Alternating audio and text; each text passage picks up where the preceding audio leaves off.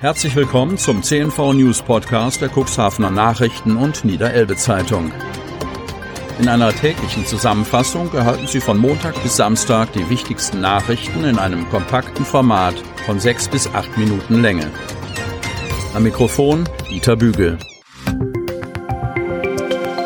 Mittwoch, 14. April 2021. Heutiges Schwerpunktthema Aktuelle Entwicklungen zur Corona-Pandemie. Sieben Tage Inzidenz bleibt über 100. Kreis Cuxhaven. Der Inzidenzwert für Corona-Neuinfektion pro 100.000 Einwohner über sieben Tage liegt im Landkreis Cuxhaven am zweiten Tag in Folge über der Marke von 100. Genauer bei 103.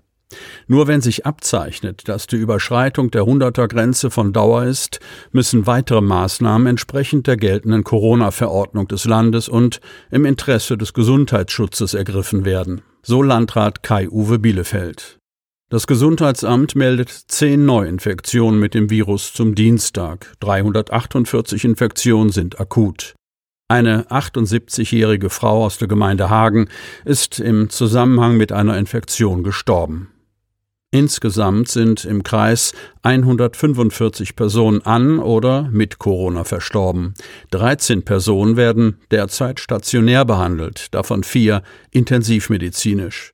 Bislang wurden im Kreis Cuxhaven 27.808 Erstimpfungen durchgeführt. 10.738 Personen haben ihre zweite Impfung erhalten. Intensivstation ist ausgelastet. Cuxhaven-Otterndorf. Die dritte Corona-Welle hat auch den Landkreis inzwischen voll erwischt. Die Infektionszahlen sind in den vergangenen Tagen deutlich gestiegen. In den Krankenhäusern in Cuxhaven und Otterndorf spiegelt sich diese Entwicklung jedoch nicht wider. Mit Stand vom Dienstagvormittag 10.30 Uhr befinden sich insgesamt acht Patienten auf unserer Intensivstation, berichtet Katharina Recht, Pressesprecherin der Helios Klinik Cuxhaven auf Anfrage. Davon sei ein Patient positiv auf Covid-19 getestet und im Isolationsbereich untergebracht. Recht weiter. Damit ist die Intensivstation zwar aktuell ausgelastet, diese Auslastung ist jedoch nicht Corona-bedingt. Grund zur Beunruhigung bestehe dennoch keineswegs so recht. Die Klinik könne jederzeit bei Bedarf die Bettenanzahl auf der Intensivstation aufstocken. In der jetzigen Lage müssen wir aufgrund der niedrigen Anzahl an Covid-19-Patienten unsere Intensivkapazitäten noch nicht ausweiten. Von den 196 Betten auf den Normalstationen seien derzeit 153 belegt, schildert Recht. Drei Patienten wurden positiv auf Covid-19 getestet und werden im Isolationsbereich versorgt. Die Klinik sei nach den Erfahrungen aus dem Januar dennoch gewarnt, dass im Zuge der dritten Corona-Welle auch die Bettenauslastung steigen könnte.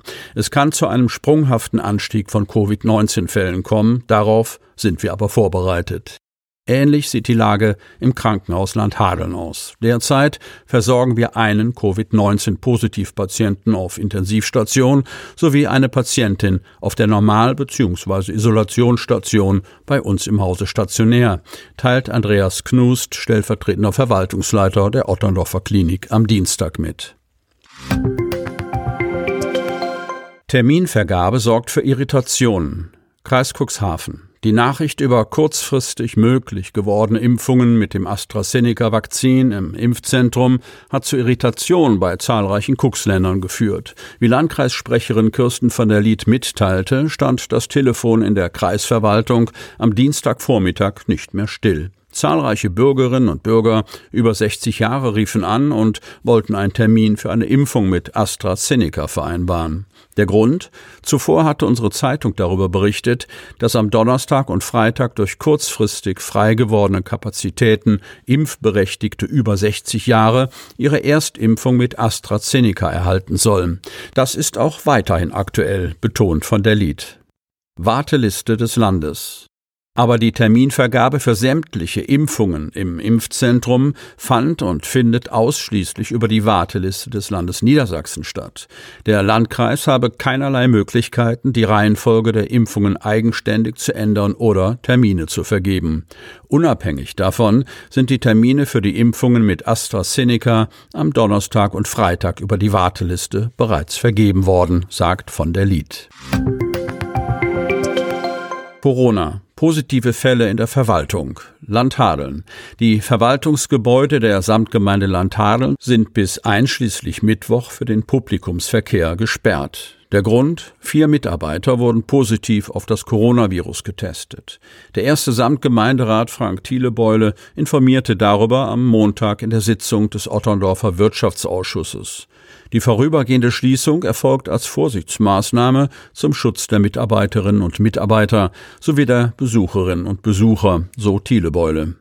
Von der Schließung nicht betroffen sind die Postfiliale im Ilienworter Bürgerbüro und bereits verbindlich vereinbarte Trautermine. Die telefonische Erreichbarkeit der Verwaltung sei weiterhin gewährleistet. Die vier Corona-Fälle sind am Donnerstag und Freitag bekannt geworden.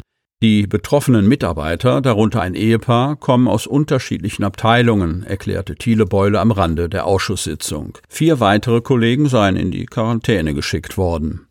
Alle Verwaltungsmitarbeiter werden regelmäßig getestet. Die Samtgemeindeverwaltung steht in engem Kontakt mit dem Gesundheitsamt, das auch bereits vor Ort war und in der Verwaltung rund 40 Testungen vorgenommen hat. Wir hoffen, dass wir die Verwaltung für den Publikumsverkehr am Donnerstag wieder öffnen können, sagt Thielebeule. Gelungener Testmobilstart. Landhadeln. Um 8.30 Uhr sollte Beginn sein. Um 8.10 Uhr standen am Dienstag schon die ersten vor dem Gemeindebüro in Oberndorf an, um sich kostenlos testen zu lassen. Ein Start nach Maß. Die Samtgemeinde Landhadeln setzt, wie berichtet, ein Testmobil in Bewegung. Damit macht sie kostenlos Antigen-Corona-Tests in neun Dörfern möglich, in denen es bislang keinen anderen Anbieter gibt. 3000 Selbstschnelltests hat Fachbereichsleiter Thomas Klaus dafür geordert. Thomas von der Fecht und Tarek Tidau vom Ordnungsamt haben diese doch ungewöhnliche Aufgabe übernommen. Die Leute haben sich richtig darauf gefreut, berichteten sie zur Premiere. Nach anderthalb Stunden sind es schon 35 Einwohner des Ostedorfes, die das Angebot nutzen. Landwirtin Inge Meyer ist von diesem Service begeistert. Wenn es vor Ort ist, kann es auch jeder wahrnehmen. Das ist ganz wichtig. Ich hoffe, dass viele so verantwortungsbewusst sind. Thomas von der Fecht und Tarek Tidau haben im Gemeindebüro den Drucker angeschlossen. Nach dem Nasenabstrich kommen die Wattestäbchen in eine Kontaktflüssigkeit, die wiederum auf ein Feld im Teststreifen geträufelt wird. Damit ein Test zugeordnet werden kann, haben die Ordnungskräfte jeweils ein Behördenformular mit Kopie des Personalausweises der Testperson vorbereitet. Auf dieses Papier stellen sie den entsprechenden Teststreifen und einen Wecker auf 15 Minuten ein. Entwickelt entwickelt sich bis zum Klingeln der Eieruhr kein zweiter Streifen, bleibt der Antigentest negativ und Thomas von der Fecht geht nach draußen, um diese Bescheinigung den Betreffenden zu übergeben. Am Vormittag hatten sie nur positive Nachrichten, indem sie negative Testbescheinigungen aushändigten. Sie möchten noch tiefer in die Themen aus Ihrer Region eintauchen? In unserem CNV-Themen-Podcast auf Tauchgang gibt's alle 14 Tage per Interview interessante Personen, emotionale Stories und bemerkenswerte Projekte aus dem Landkreis Cuxhaven direkt auf die Ohren. Damit Sie ab sofort keine Podcast-Folge mehr verpassen, benötigen Sie lediglich einen sogenannten Podcatcher. Auf den meisten Smartphones ist dieser bereits vorhanden. Falls nicht, dann suchen Sie ganz einfach in Ihrem App Store nach einem kostenlosen Podcatcher wie zum Beispiel Spotify, Apple Podcast oder AntennaPod. Selbstverständlich können Sie unsere Podcast-Folgen auch direkt über unsere Website unter cnv-medien.de slash podcast anhören. Sie hörten den Podcast der CNV Medien, Redaktionsleitung Ulrich Rode und Christoph Käfer. Produktion Rocket Audio Production.